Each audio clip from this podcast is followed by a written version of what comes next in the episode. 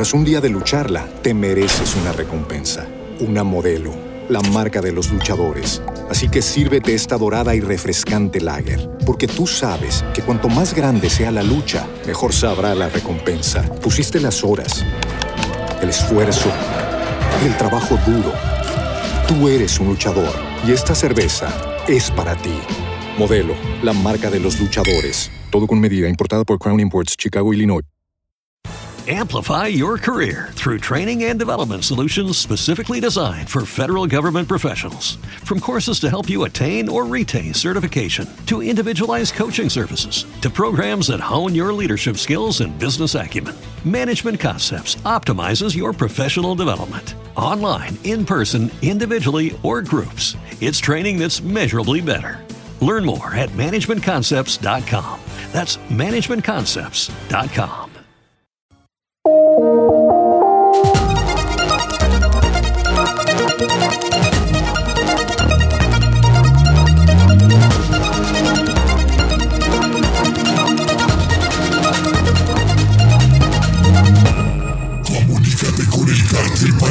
de la Mega. 601-288-4218.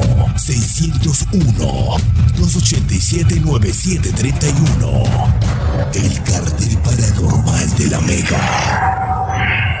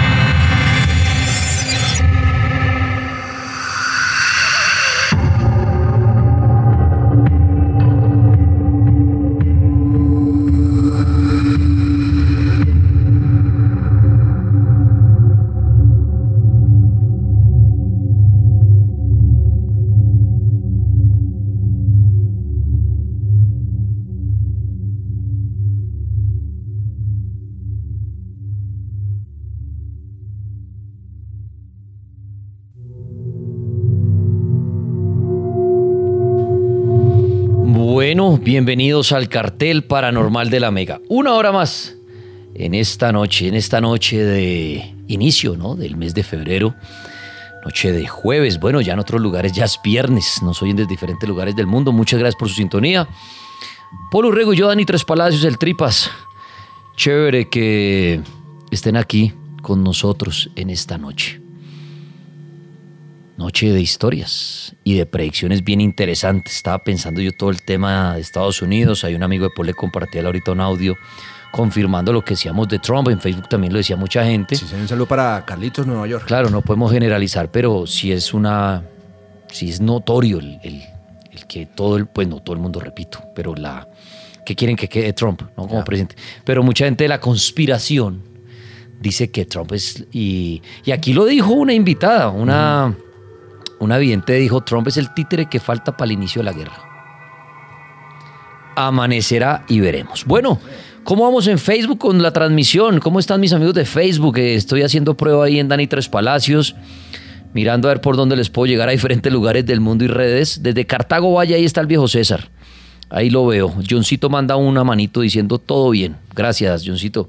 En TikTok, ¿cómo vamos? Buenas noches para todos. Dice alguien, perro, hasta el suelo. Uy, no, ¿cómo, cómo así? ¿Cómo así? Hay perro en TikTok. En pleno cartel paranormal. Por favor, señores, cálmense. ¿Y la barra ahora de YouTube cómo va por ahí? Bien, vea. Acá todos debatiendo que. Vea, hay, un, hay uno que se llama Sebas que nos ve desde Tennessee. Qué bien. Es que, es que de verdad hay mucho colombiano afuera de Colombia Sí. y, de verdad es, es chévere que a través del cartel se dicen, mire, algo ahí, me, me unto de mi tierrita un poco oyéndolos a ustedes. Así toquemos temas a veces, obviamente Es que no es de. Colombia, pero poner una emisora de radio en Colombia hace uno que se acuerde de la, de la tierrita. Claro. Entonces, abrazo para todos los que están afuera. Mire, dice acá, saludos desde uh, España, Tripas. Mire, desde España a las 5 y 5 de la mañana. Dice ahí nuestro amigo. Desde España, mucha gente. Eh, bueno, saludos para todos, todos. En, en Facebook ahí estamos bien. En YouTube, en Dani Tres Palacios. Estoy usando mis, mis cuentas ahí para no. Mientras Paul Tar- termina de ponerle alfombra a, las- a los canales de la Mega. Ahí estoy transmitiendo para es no. que es importada la alfombra, se demora un poquito en llegar. Se, se le, se le demora. Viene en chalupa. Viene en pedazos y después tiene que armarla con, pegarla con boxer. Es que lo que pasa es que es, es como, como un rompecabezas, Daniel.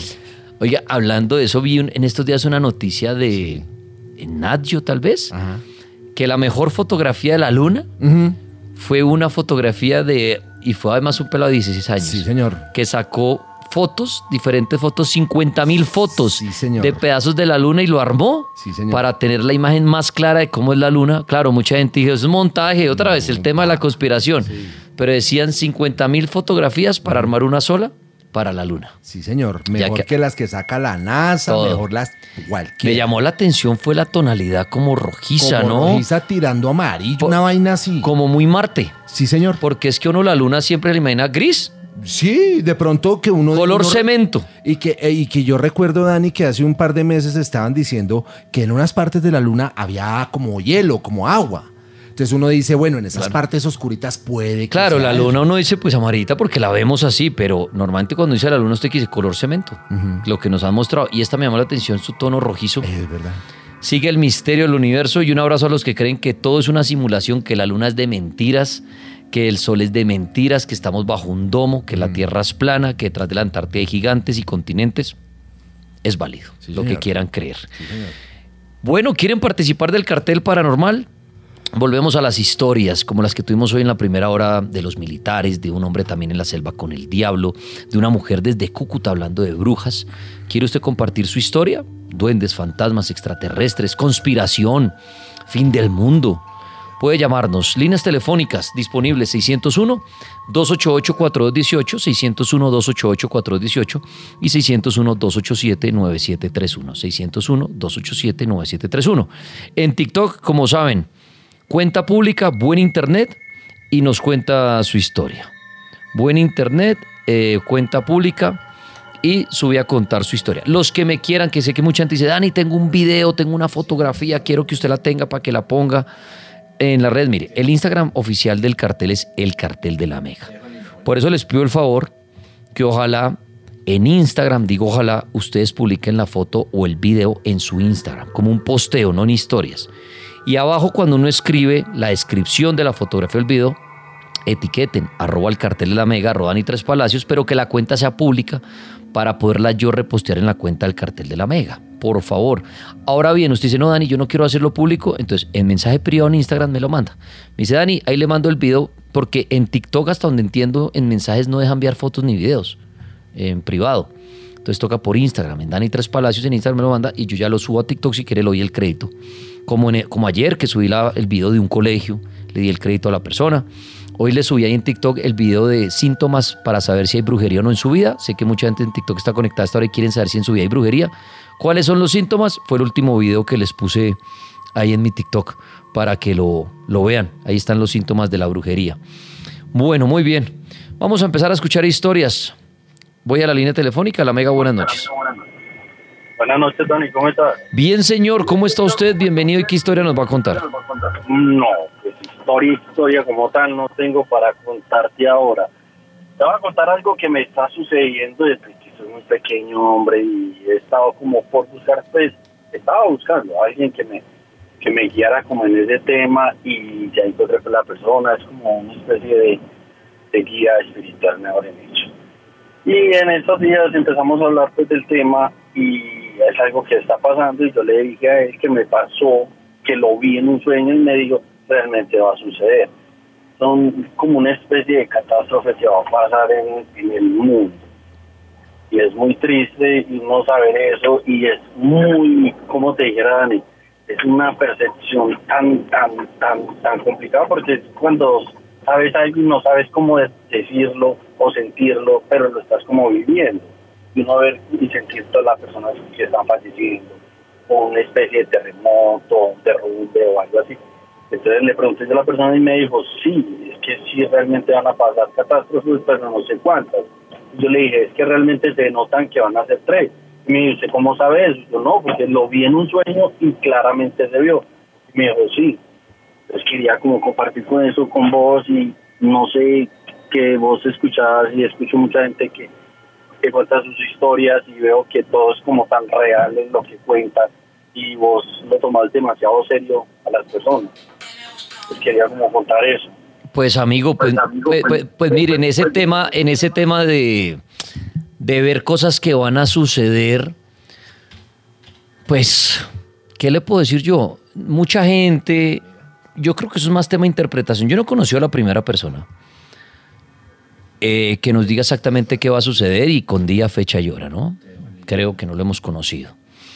Ahora, si llama a alguien acá a este programa y ha pasado y hay gente que dice, no, mire, es que en este mes de febrero van a haber un terremoto fuerte en tal ciudad, pues no, no ha ocurrido hasta el punto que, que uno diga miércoles, este man como que dijo las cosas y pasaron. Claro, lo que sí es una realidad es que catástrofes tienen que haber. Tienen que suceder. Y, están, y suceden todo el tiempo. Todo el tiempo. Hoy nos enteramos más rápido por el tema de las redes sociales, pero todo el tiempo hay temblores, todo el tiempo hay catástrofes. Y claro, y en Colombia tendrán que haber, con seguridad, Colombia tiene que volver a tener terremotos. No estoy metiendo mío, tiene, estamos en una zona geográfica donde tiene que haber terremotos. Y ya los hemos vivido. Y pues en la historia, 25 años atrás no es nada. Estoy hablando del año 99, eje caf- cafetero, eh, en un enero. Eh, el 83, Popayán. Bueno, el 85, Armero. Entonces uno dice, no, pero eso ya pasó hace 40 años. Eso no es nada en la historia. Pero pues a mi amigo que dice qué tan posible sea que las cosas que uno va que sucedan. Solamente usted sabrá, digamos, alguien puede que hoy tenga una visión y diga, oiga, y no se lo diga a nadie, uy, qué sueño tan feo el que tuve un avión cayéndose. ¿Qué tal usted al otro día prende el noticiero? Se cayó un avión en Colombia. Y usted dice, fue exactamente lo que yo vi. ¿Que nadie le va a creer después de que lo diga? Por supuesto. Usted va a decir, ¿por qué no lo publiqué o le conté a la gente? ¿Quién sabe? Pero decir las cosas con exactitud y todo, mm, no sé, amigo, pero pues si usted lo está viendo y todo, pues... Ahora bien, y yo siempre he dicho esta pregunta cuando eh, a las personas les pasa esto, porque no puedo decir que no existan este tipo de personas. Si las personas ven lo que va a suceder, yo siempre planteo la pregunta, si molva mamón, ¿es porque el futuro está escrito? Si yo veo un terremoto que va a suceder pasado mañana o en una semana o en un mes y ocurre, es porque el futuro está escrito. Nada que hacer, lo vi. Y mi segunda pregunta es, ¿por qué hay personas que entonces, llamemos un Dios, ¿por qué les manda esas visiones? ¿Para qué? Porque si uno tiene un don, es gracias a un Dios, digámoslo así, a una fuerza superior que le da ese don a uno. ¿Qué saca Dios con decirle, le va a mandar una visión al tripas de cómo va a haber un terremoto en Bogotá y se va a partir, mejor dicho, Montserrat en dos? ¿Qué puedo hacer yo con eso? Decirle a la gente, corran, que va a haber un terremoto, ¿quién va a creer? Dirán, otro loco más. Claro, si llega a ocurrir me vuelvo más famoso y van a decir, ¿por qué no le hice caso a ese brujo de allá de la mega? Pero si el futuro está escrito, pues... Ahora, si Dios quiere que yo salve a la gente, voy a poner un caso hipotético, ¿para qué causa el terremoto? Exacto. O sea, ¿qué tal Dios decir, voy a causar un terremoto? Ah, pero voy a hacer que se salve la gente. No, pues mejor no lo cause entonces, Dios, hermano. Entonces, ¿a qué está jugando? O es que quiere eh, tumbar arbolitos y abrir grietas y tumbar edificios, pero que nadie muera. Y ahí sí avísele a alguien, pero ¿a quién le van a creer? Y si algún día pasa esto, que alguien le anuncien algo que va a suceder porque Dios se le salió de control el planeta y quiere que la humanidad logre salvarse en alguna parte del país, pues dígaselo a alguien que tenga voz y voto, como se dice a nivel mundial, y le crean. Yo estoy seguro que si mañana el Papa Francisco dice, amigos en Colombia, en el próximo desbar un terremoto, creo que miles de personas se van de Colombia. Porque lo dijo quién? El Papa. No lo dijo el Tres Palacios, ese pendejo de la emisora. Entonces yo digo, ¿para qué le mandan visiones a personas que no les van a creer? Pero si el Papa lo dice, el Papa tiene sus fans. Y es la voz de Dios en el planeta, digámoslo Sí, así, el para el Dios católico. Exactamente. Entonces yo digo, si Dios digamos que no tiene control del planeta Y Dios dice, juepucha, hay un terremoto y va a caer con Colombia entero. No, papá, ¿qué hubo? Le mandará su señal. Hermano, necesito que le diga ya a Colombia que evacúen. Porque es que va, mejor dicho, se me, se me borró Colombia el mapa, qué pena aquí. Ahí sí, yo creo que mucha gente le pararía bolas al Papa. Otros dirían, se le corrió la teja al Papa, que es que Colombia. Pero creo que sería una persona que le creerían mucho.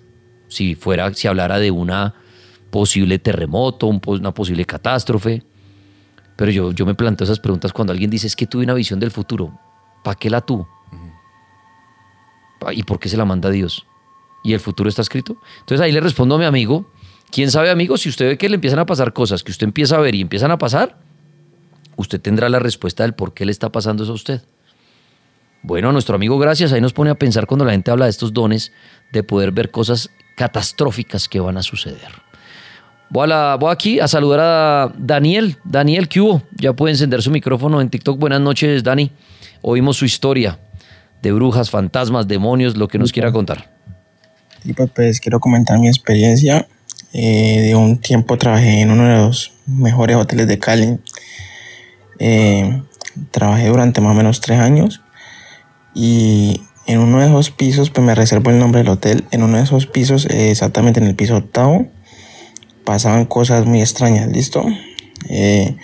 uno iba a atender algún movimiento en alguna habitación o algo y si era la madrugada, ahora este, se encendían los radios o muchas veces el televisor, pero pues en realidad yo, que era una de las personas que pues me tocaba trasnochar, inclusive, eso sí, no, no llegué a ver físicamente a nadie, pero sí el ambiente era muy pesado y pues pasaban cosas como el radio y uno ya como que se acostumbraba y ya como que lo toma la normalidad sin, sin azararse tanto y, nuevamente inclusive en las reuniones así de fin de año y todo eso. Los videos así para echar risa la quedaban, era de los compañeros, digamos, que los salían, los llamaban a las 2, 3 de la mañana en una habitación, y iban y entregaban de pronto el quintal o algo que había solicitado el huésped, y apenas cerraban la puerta salían corriendo, debido al, al miedo, al temor ya que, que le tenían a, este piso, porque pues se decía que era una niña. Siempre los compañeros antiguos que llevaban más de 15 años, 18 años, siempre comentaron de que era una niña. Pero pues la historia como tal, lo que me, me, sucedió a mí y que creo que fue pues lo más fuerte fue un día que ingresó una pasante del SENA y yo estaba con un compañero, era una pasante de cocina y ella pues nos preguntó qué tal era el, tiempo que nosotros llevábamos, qué es, entonces nosotros le comentamos lo del pisotado, pero pues en forma de burla. Empezamos a mamarle gallo, que no, que allá en el pisotado sucede esto, que ya te van a asustar, que es, y ríanos y ríanos. Entonces, mi gran sorpresa fue cuando llegué a mi casa. Llegué y me, normal, me duché, ya era tarde de la noche, lo escuché a ustedes, pero al momento de dormirme me sucedió lo de la parálisis del sueño. Fue algo terrible y justamente ese día. Entonces yo lo relaciono que fue porque realmente como que tomamos en forma de burla eh, ese, eh, esos comentarios con mi compañera. Porque realmente sentí que como, como una persona se me subiera al pecho y no, y, pero yo estaba despierto, lograba ver la cama, el armario, todo. Pero al momento de gritar no podía. Y lo único que, se me, que, que realmente podía hacer era rezar. Me acuerdo que fue el tiempo así y, tanto el azar y lo único que hacía era rezar hasta que pues ya todo volvió a la normalidad en un tiempo. Desde ahí ni, nunca más volví realmente a tocar el tema y así a burlarme en, en el hotel ni nada de eso. Pues Dani, qué historia. Mire, en uno dice el de los mejores hoteles de Cali, piso octavo, un fantasma. Un abrazo si usted va en un taxi a su hotel en Cali y está hospedado en el piso octavo. Puede a la línea telefónica, la Mega, buenas noches. Hola, buenas noches. Señor, buenas noches, bienvenido. ¿Cuál es su historia? Hola, Dani, ¿cómo estás?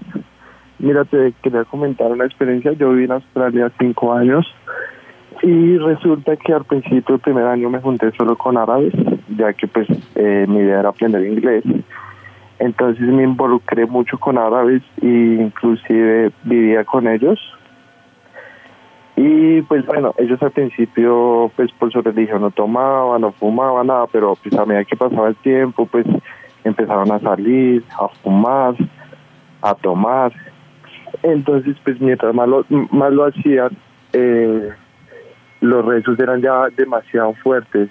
Ellos pues eh, me dejaron, me aceptaron que yo estuviera con ellos pues mientras ellos rezaban sus cuatro veces al día más o menos. Y nada, después como de seis meses yo ya no podía soportar estar ahí porque la presión que se sentía eran digamos siete, ocho horas rezando al pie mío. Yo callaba en silencio porque son como 20 minutos más o menos de, de rezos. Y nada, la presión que yo empecé a sentir con ellos por ese tema era demasiado fuerte, tanto así que ya al último me tocaba salirme del apartamento, esperar que rezaran y volver y entrar. Y ya pues más o menos eso es, también viví el ramadán con ellos, sí. que es ahorita en marzo, abril, y pues demasiado fuerte porque no pueden comer desde las 6 de la mañana hasta las 6 de la tarde y viví algunos días, algunos días intenté hacer el ramadán, pero sí, demasiado fuerte esa religión y esa cultura. Pues amigo, muchas gracias por exponer mm, parte de, la, de las diferentes religiones del mundo. Eso es buenísimo cuando alguien llama y de pronto nos cuenta si ha practicado o ha compartido con personas de diferentes religiones que uno dice, no sé cómo hacen esto.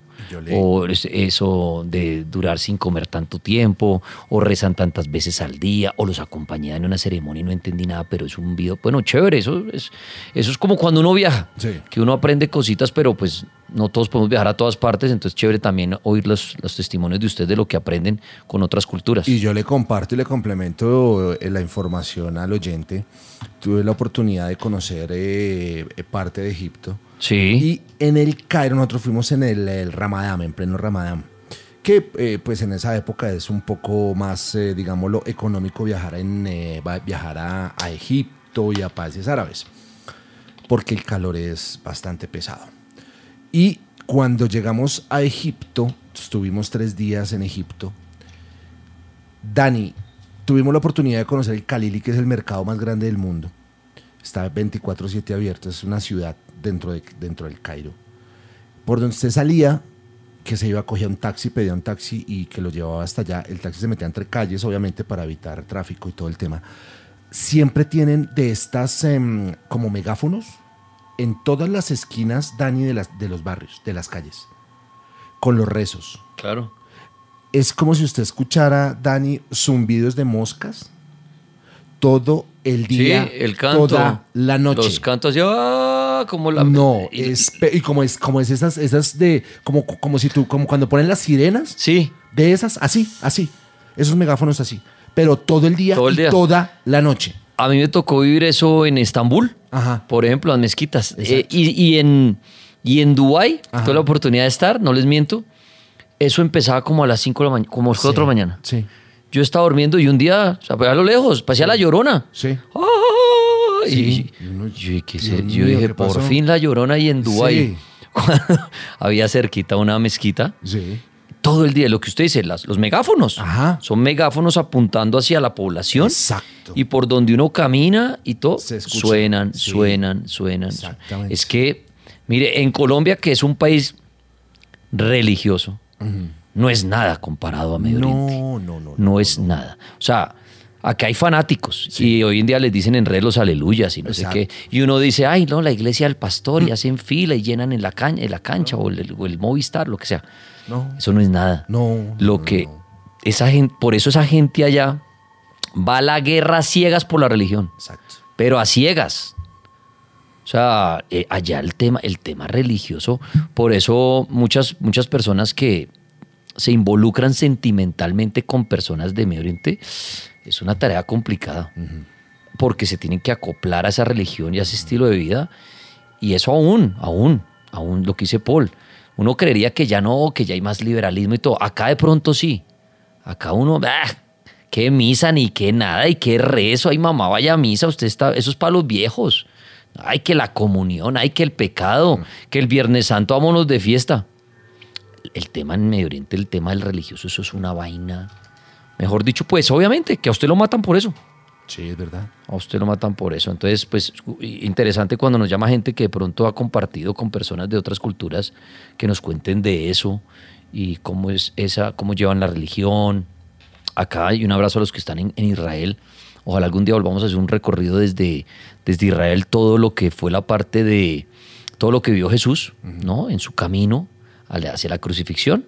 eso, es, eso es muy, pues es muy fuerte, obviamente, pero históricamente es, espectacular verlo y que iba uno contando la historia y lo que pasó con Pilatos y todo eso. Y fue, aquí fue donde la primera vez que cayó con la cruz y aquí fue, bueno, todo el camino, eso es, es bien interesante. También en el cartel tuvimos la oportunidad de mostrar en un recorrido paranormal la tumba de Sansón, por ejemplo. Y todo esto, todo esto, el, el muro de los lamentos también. Y es que en Israel se juntan, o sea, es una mezcla, o sea, lo que hablamos ahorita, hay tanto fanatismo y están mezclados que es una tensión todo el tiempo, porque se cruza el árabe, no, no, no, está el, musulmán, eh, entonces pasa por el lado del católico y pasa el judío, y eso es de mirarse de arriba abajo. Como, y, y, y, está pegado, está pegado, donde fue el tema de la crucifixión, donde está el muro de los lamentos y la... Monte y, y, bueno, y las mezquitas y todo eso, eso está ahí. Todo, todo junto. Entonces, y, cuando hacíamos el recorrido, la gente se, se cruza. Uno dirá, no, es un territorio allá lejos, le toca a usted ir a una media hora en carro para encontrarse con los judíos y otra media hora para encontrarse allá con el católico y otra media hora. No, todo es ahí, ¿no? Es, es una mezcla, pero es una tensión berraca lo que se vive. Entonces, en Medio Oriente, el, el tema religioso es una vaina y por eso es que hoy en día se sigue viendo la guerra como se vive, ¿no? Porque usted no cree en mi Dios. La, la gente, sigue, la gente sigue matando a, muchas personas por su Dios. ¿No? No, es que mi Dios es Alá. Y ese es el que me mandó a hacer esto. Mm. Y punto final. O mi Dios es fulano eh, y punto. Es, es en Jerusalén, dice Luis K. Gómez, en Jerusalén. Exactamente. Gracias, Luisca. Sí, el recorrido fue en Jerusalén y ojalá nuestro oyente, tenemos un oyente en Jerusalén, nos vuelva a hacer el recorrido, ¿no? En Jerusalén. Eh, estamos ahí. Muy posiblemente, Dani, la próxima semana le tengo un recorrido bien interesante eh, desde, desde, desde Gaza. Sí. Le voy, contando.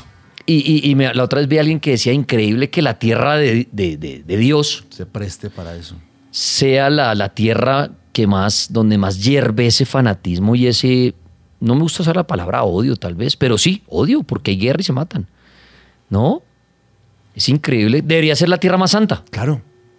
Sería bonito no decir, mire, está comprobado, ese es el país hermano de Jesús. Exactamente. Allá no pasa nada, todo es peace and love. Y no solo eso. Pero al contrario, es, es guerra y, guerra y guerra. Y lo curioso es que, por ejemplo, Jesús dejó la enseñanza de aceptarnos los unos a los otros, llamarnos los unos a los Pero otros. Pero al contrario, ahí, ahí, está el nicho, mejor dicho, ese es el triángulo de las Bermudas de la religión. Exactamente. Para los que entienden el triángulo de las Bermudas, ese es el triángulo de las Bermudas de la religión. Increíble, ¿no? La tierra de, de Jesús. Pero eso es un tema bien, obviamente lo tocamos acá con mucho respeto y sin herir susceptibilidades. Cada quien órele al que quiera, pero yo siempre he dicho, no, no nos matemos por un Dios. Hagamos las cosas bien por nuestro Dios. Si queremos rezar 50 al día, háganlo. Si quieren arrodillarse, subir a, donde quieran en rodillas, eh, eh, donar todo su salario a una iglesia, eso es tema de cada quien. Pero no le hagan daño a los demás. Pero tristemente el fanatismo lleva a eso. Bueno, muy bien. El cartel paranormal está aire. ¿Qué hubo, Edgar? Lo quiero saludar esta noche. Edgar Cangrejo. Bienvenido, señor. ¿Y qué historia nos tiene? Hola, Dani. Muy buenas noches a todos los oyentes. Eh, felicitaciones por su programa siempre. Tras un día de lucharla, te mereces una recompensa. Una modelo. La marca de los luchadores Así que sírvete esta dorada y refrescante lager, porque tú sabes que cuanto más grande sea la lucha, mejor sabrá la recompensa. Pusiste las horas, el esfuerzo, el trabajo duro. Tú eres un luchador y esta cerveza es para ti. Modelo, la marca de los luchadores. Todo con medida, importada por Crown Imports, Chicago, Illinois. Amplify your career through training and development solutions specifically designed for federal government professionals. From courses to help you attain or retain certification, to individualized coaching services, to programs that hone your leadership skills and business acumen, Management Concepts optimizes your professional development. Online, in person, individually, or groups, it's training that's measurably better. Learn more at managementconcepts.com. That's managementconcepts.com. He estado ahí pendiente, me gusta bastante el tema. Eh, yo llevo a lo largo de más o menos ya 12 años trabajando con el SITP en los patios de, de Transmilenio y pues han, han ocurrido varias historias, ¿no? Eh, tengo una puntual que me sucedió, eh, más o menos eso fue como en el 2012, cuando empecé a trabajar en el patio del portal de la 80. Eh, estaba realizando un alistamiento a un vehículo, tocaba revisarle todo lo que eran luces, puertas. Y resulta que yo estaba haciendo el alistamiento cuando de un momento a otro pues el, el vehículo se quedó sin, sin energía. Y yo le abrí y le cerraba el switch, pero no, no me daba nada de luz. Ve, y pues se me hizo raro, entonces pues ellos eh, llevan un, como un segundo, digámoslo así, un paso de corriente al lado de las baterías, ¿no? Y pues esas van ahí por, por debajo, por el lado de la rueda. Pues yo me bajé del bus y, y pues como eso los parquean así uno tras de otro seguido, pues eh, queda el bus como encerrado y no se ve nada. Cuando yo me acuerdo que yo me bajé del bus y fui a, a subir la, como el paso de corriente, el máster, eh, y alumbré con la linterna cuando yo vi como, como una mano así como de una muchacha, como se veía que era una muchacha porque eran como las uñas pintadas y eso. Ve, y yo como que se me hizo raro, pero yo dije, no, de pronto debe ser una sugestión mía. Eh, entonces, pues yo llevaba en esa empresa como unos cuatro meses. Y cuando le subí el máster y eso, ya volví otra vez hacia el lado del bus y se me había quedado la linterna pues de lo rápido que me subí. Entonces me volví otra vez a buscar la linterna y cuando pasé otra vez la linterna vi como el cabello así de, de una persona, de, una mujer que se movía por el lado de la rueda. Y yo no, hermano, yo me subí rápido a ese bus, eh, lo apagué y, y, salí hacia donde estaban los otros compañeros. Y pues ahí pues como entre miedo y eso les pregunté, venga hermano, ¿qué, qué, qué había pasado con, con ese bus? Era el, eh, me acuerdo que en ese tiempo era el M, el M116. Eh, M, digamos, era la empresa para la cual era el bus, que era de la autopista Medellín, de Portal 80. Y me dijeron los, los compañeros, me dijeron, no, hermano, es que ese bus hace como seis meses eh, atropelló una muchacha ahí por la troncal de, del norte. Y pues de pronto, si, si se vio que era una mujer, pues de pronto sería la, como el espíritu de la muchacha, porque pues ya a varios los habían asustado en, en ese patio y, en ese mismo bus. Edgar, Esa, Edgar ¿usted, ¿usted cree que en los buses de servicio público, en los SITP, hay fantasmas? Sí, claro, yo he estado en bastantes, bastantes patios, en, en el Portal del Sur, donde salió hace poco una operadora de, de esas, ahí pues como queda el patio, queda al lado del cementerio. Entonces muchas veces cuando uno estaba así trabajando entre los buses, eh, pasaba lo mismo, se abrían las puertas, eh, uno veía como personas caminando hacia el lado de, de, la parte de atrás del potrero, pero pues se perdían así como entre, entre las luces de, del patio, se perdían las personas y pues yo digo que esos eran solo espíritus de ahí de, de todo ese pedazo de la parte de atrás del portal del sur. Tuve la oportunidad de estar en el portal de Usme también Ahí en ese portal tenían un bus, el cual había tenido un accidente ahí por la Caracas, eh, cuando recién inició Transmilenio, que el bus tuvo un accidente con un servicio público, que se mataron los dos conductores y hubieron como unos cinco muertos en ese articulado. Y pues lo tenían allá como en una zona alejada porque pues el bus eh, nunca lo arreglaron, el bus lo dejaron ahí como en stand-by, lo dejaron ahí como para quitarle repuestos y eso. Y pues era curioso uno ir en las noches acercarse a ese bus y se sentía como esa energía negativa, como, como esa vaina de que de pronto lo estuvieran mirando a uno. Pues yo varias veces tomé fotos así como por, por molestar y pues de pronto no sé si sería sugestión o algo, pero sí se veían como rostros, se veían como personas. Entonces sí era como bastante que le inspiraba a uno como miedo pasar por el lado de ese bus. Y era pues que estaba en una zona lejana de, de todos los otros buses y quedaba donde no había como iluminación en las noches.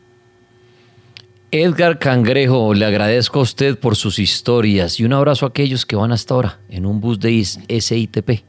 A lo mejor esa persona que va al lado suyo falleció hace unos buenos años. Voy a la línea telefónica, la Mega, buenas noches. Eh, buenas noches. Señor, buenas noches, bienvenido. ¿Cuál es su historia? Gracias, Homer. Primero que todo, bendiciones para todos y, y un saludo muy especial a esta chica que tiene ese problema de- del, del vampiro y a la abuelita. Me impactó mucho.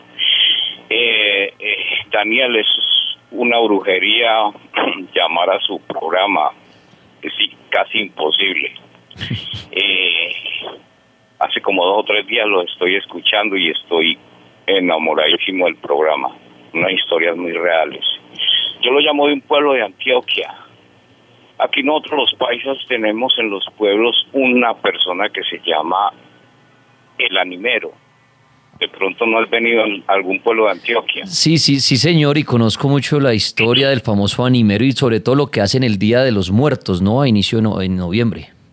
Claro, eso lo comienzan desde el primero de noviembre hasta el 30 de noviembre. Eh, esos, esos son como, como te digo yo, como, como, como promesas que uno le hace los que son devotos a, a, las ánimas, sí, Eh, de salir todas las noches supuestamente con el animero, acompañándolo a recorrer el pueblo. Y el animero tiene algo de que de que eh, él se tiene que conocer todos los rincones del pueblo, los callejones porque él no se puede devolver, si se mete a un callejón él no se puede devolver porque dicen las la leyenda de que las ánimas lo pueden matar.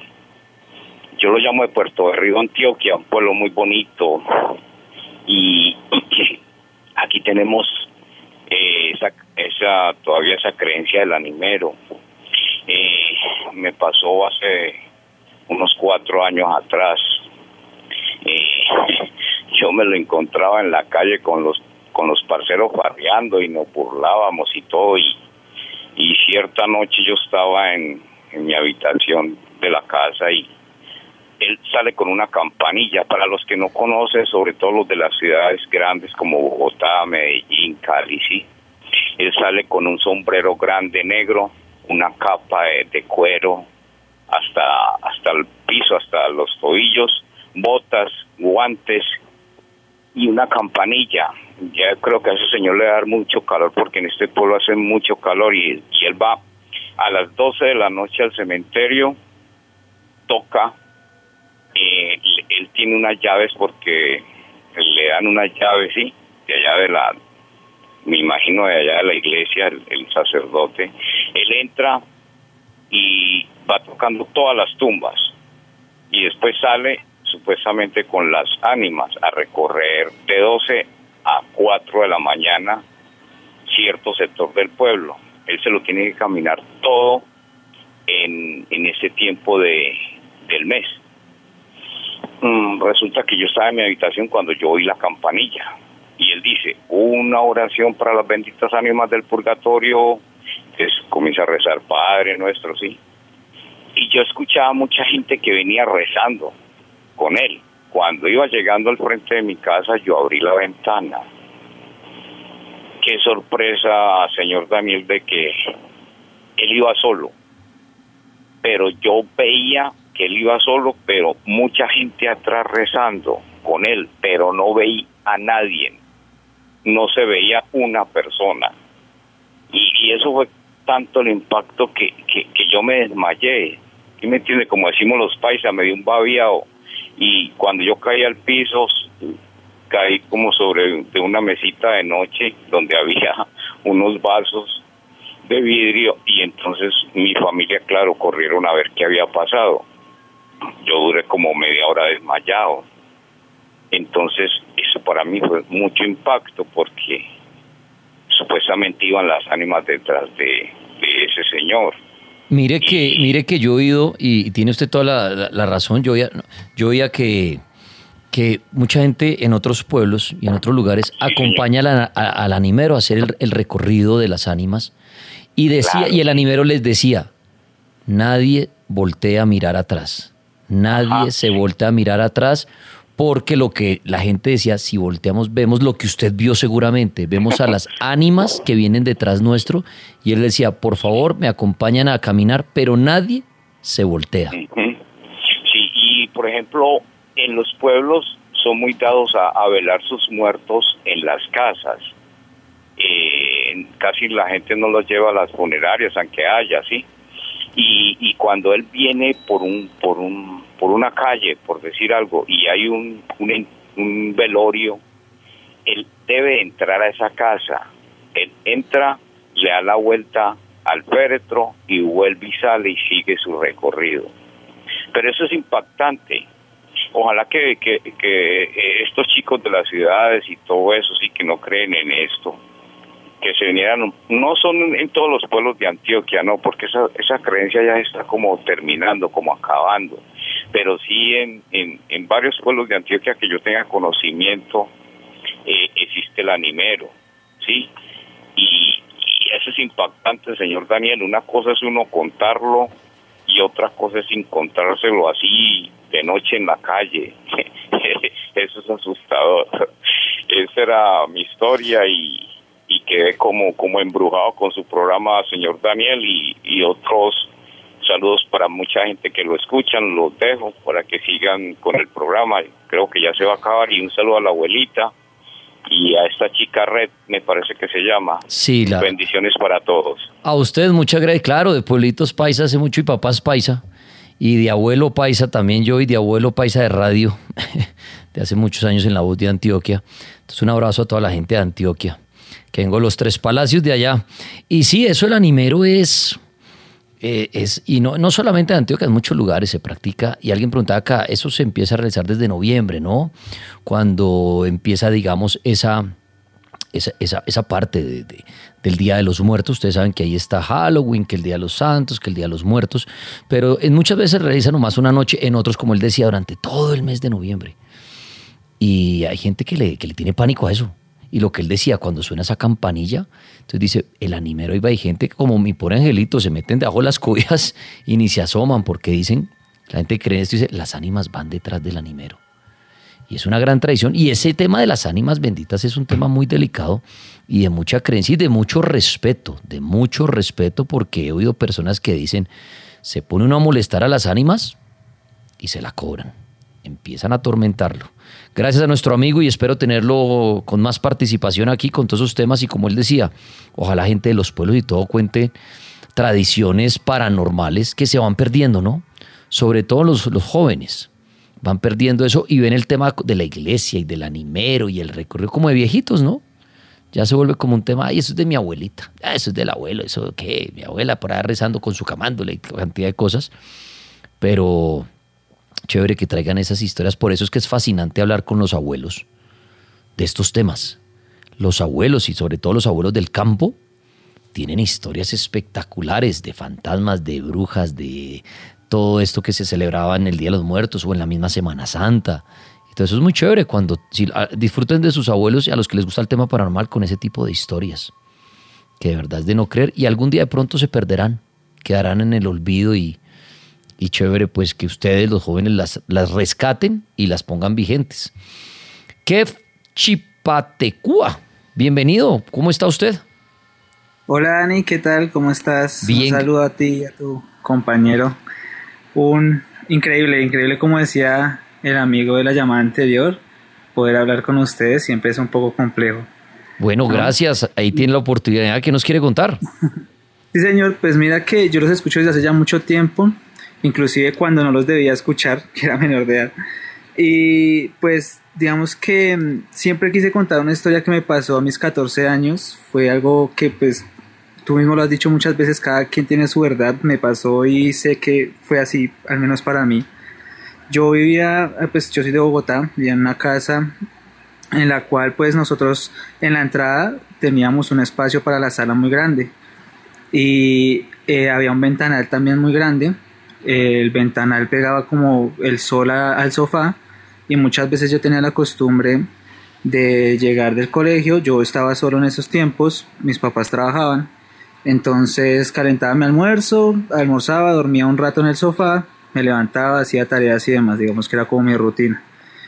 Y eh, una vez me acosté en el sofá a dormir, me acuerdo que estaba haciendo bastante sol y pues como que ese mismo sol me, hizo que me quedara dormido muy rápido. Y entonces en un punto eh, empecé a sentir, pues mi, mi mano se descolgó, como que así fuera del sofá, y empecé a sentir como que en mi dedo índice, eh, en mi dedo pues con una punta así índice, empezó como a sentir como una sensación, no sé, como yo a hoy día lo, lo, lo catalogo como una mano pequeñita. Sí. Y en ese momento, como que, no sé, como que me desperté, pero no podía abrir mis ojos. O sea, sentía como una luz muy potente, como si estuviese mirando directo al sol. Pero como de la misma sensación de, miedo, diría yo, de adrenalina, me forcé a mí mismo a abrir los ojos. Y wow, Dani, lo que vi fue increíble porque, fue increíble porque cuando abrí los ojos quedé sentado en el sofá y yo en ese tiempo pues no conocía, yo de hecho vine a conocer de los duendes y de todo eso por ustedes. En ese tiempo yo no tenía nada en mi mente de duendes ni nada, ni estas personitas pequeñas. Pero vi una personita pequeña que intentó huir, pero como que se dio cuenta que lo vi y se quedó quieto en ese momento.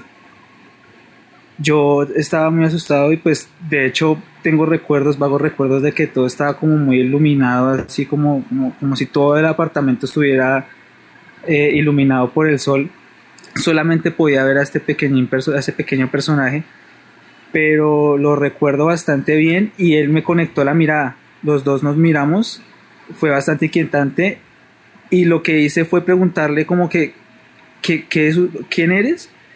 Y él me hacía con la, con la, no me respondía nada, pero con la cara me hacía como que no, gesto de que no pero como con una sonrisa permanente muy extraña. La verdad era bastante inquietante esa sonrisa y como con sus manos pegadas al pecho de él.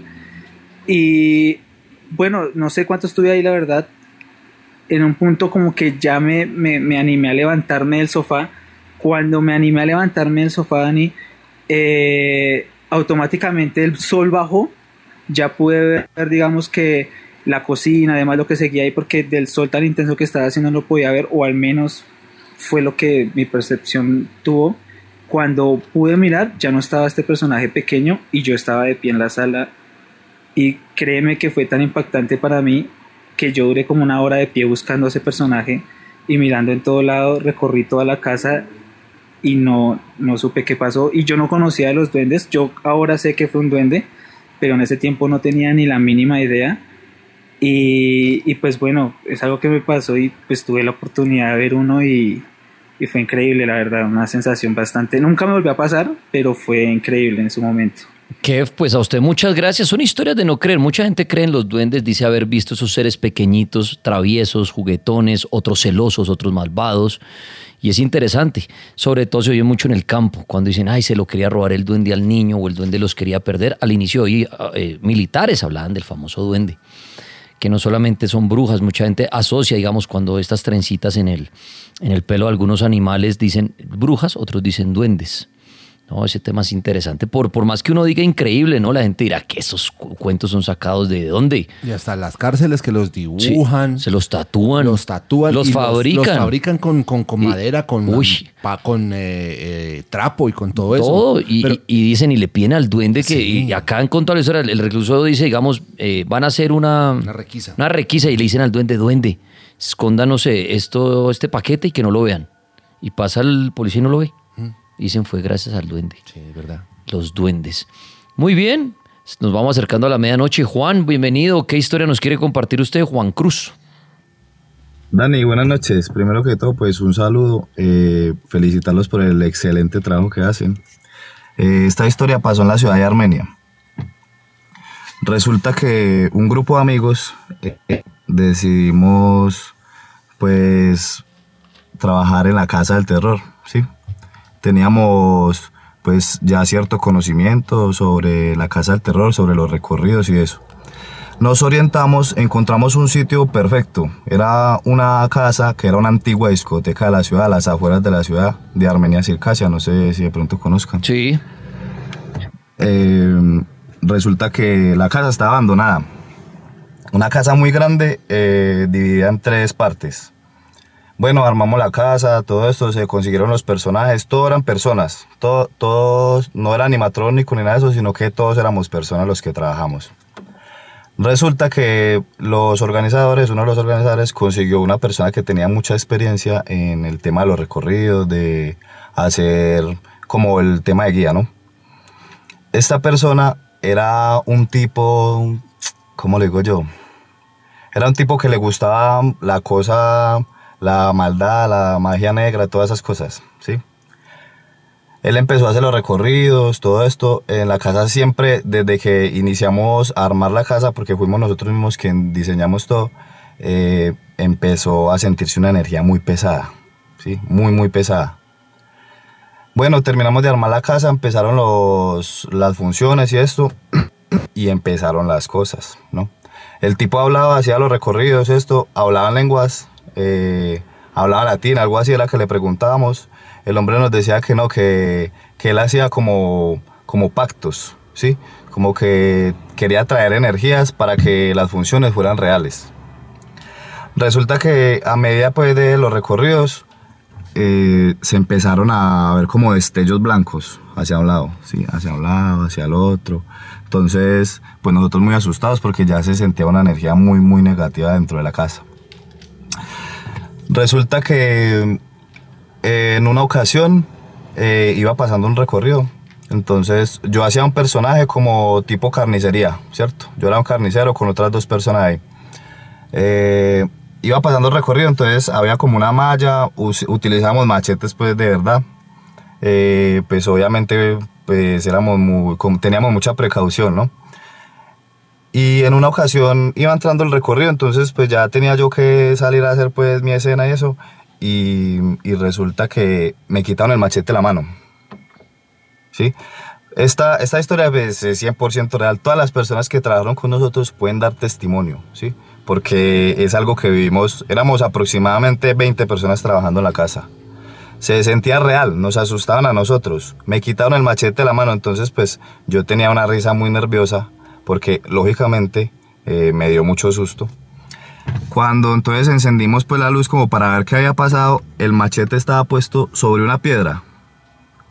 Eh, así como inclinado sobre una piedra. Eh, entonces pues, bueno, mucho susto, salimos, terminamos el recorrido. Inclusive terminamos de hacer el recorrido pues porque las personas pagan es para eso, ¿no? Bueno, resulta que eso quedó así. Eh, en otra ocasión, otro día, ¿no?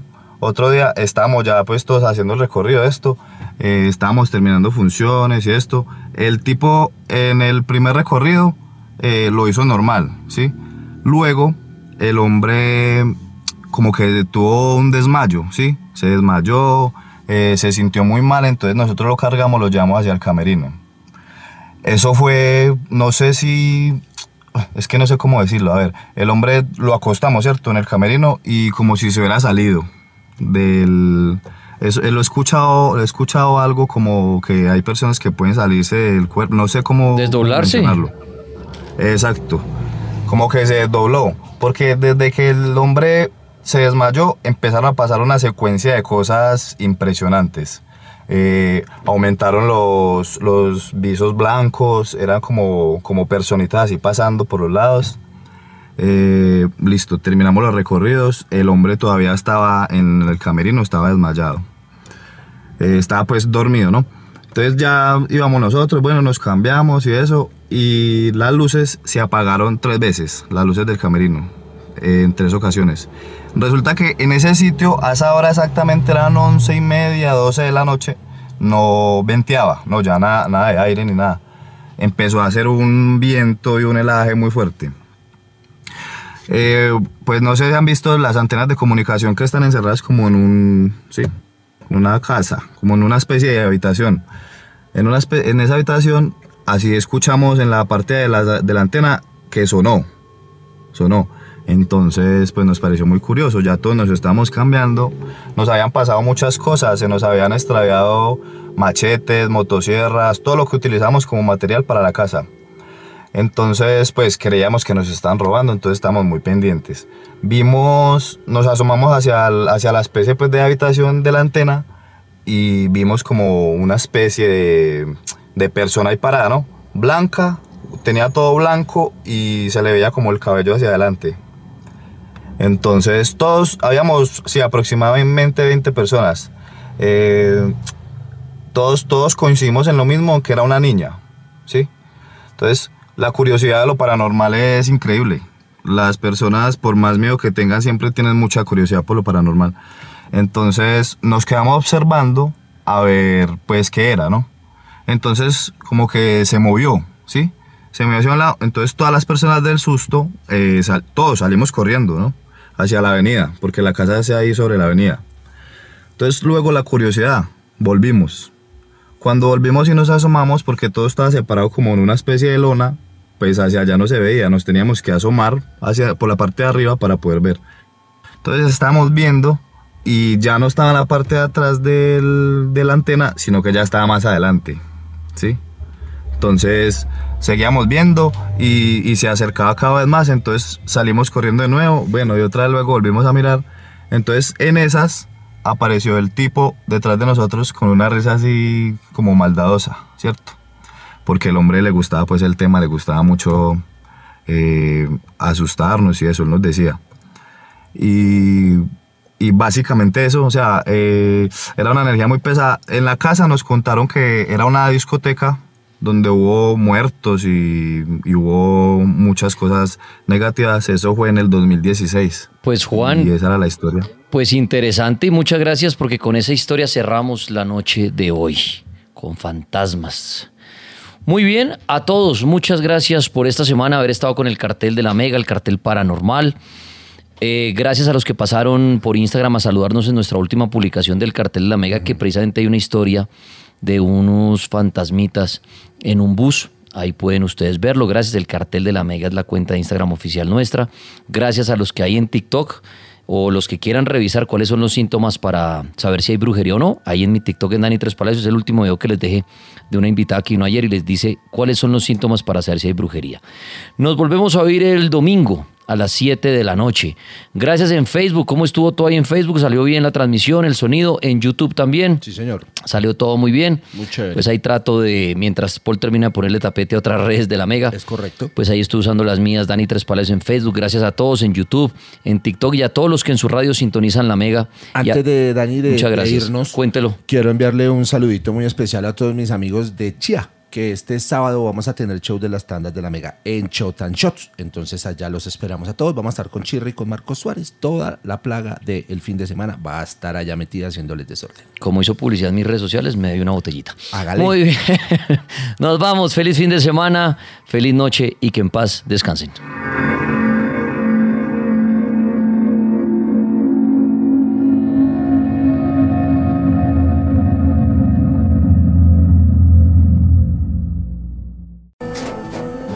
Tras un día de lucharla, te mereces una recompensa, una modelo, la marca de los luchadores. Así que sírvete esta dorada y refrescante lager, porque tú sabes que cuanto más grande sea la lucha, mejor sabrá la recompensa. Pusiste las horas, el esfuerzo, el trabajo duro. Tú eres un luchador y esta cerveza es para ti. Modelo, la marca de los luchadores. Todo con medida, importada por Crown Imports, Chicago, Illinois. Amplify your career through training and development solutions specifically designed for federal government professionals. From courses to help you attain or retain certification, to individualized coaching services, to programs that hone your leadership skills and business acumen, Management Concepts optimizes your professional development. Online, in person, individually, or groups, it's training that's measurably better. Learn more at managementconcepts.com. That's managementconcepts.com.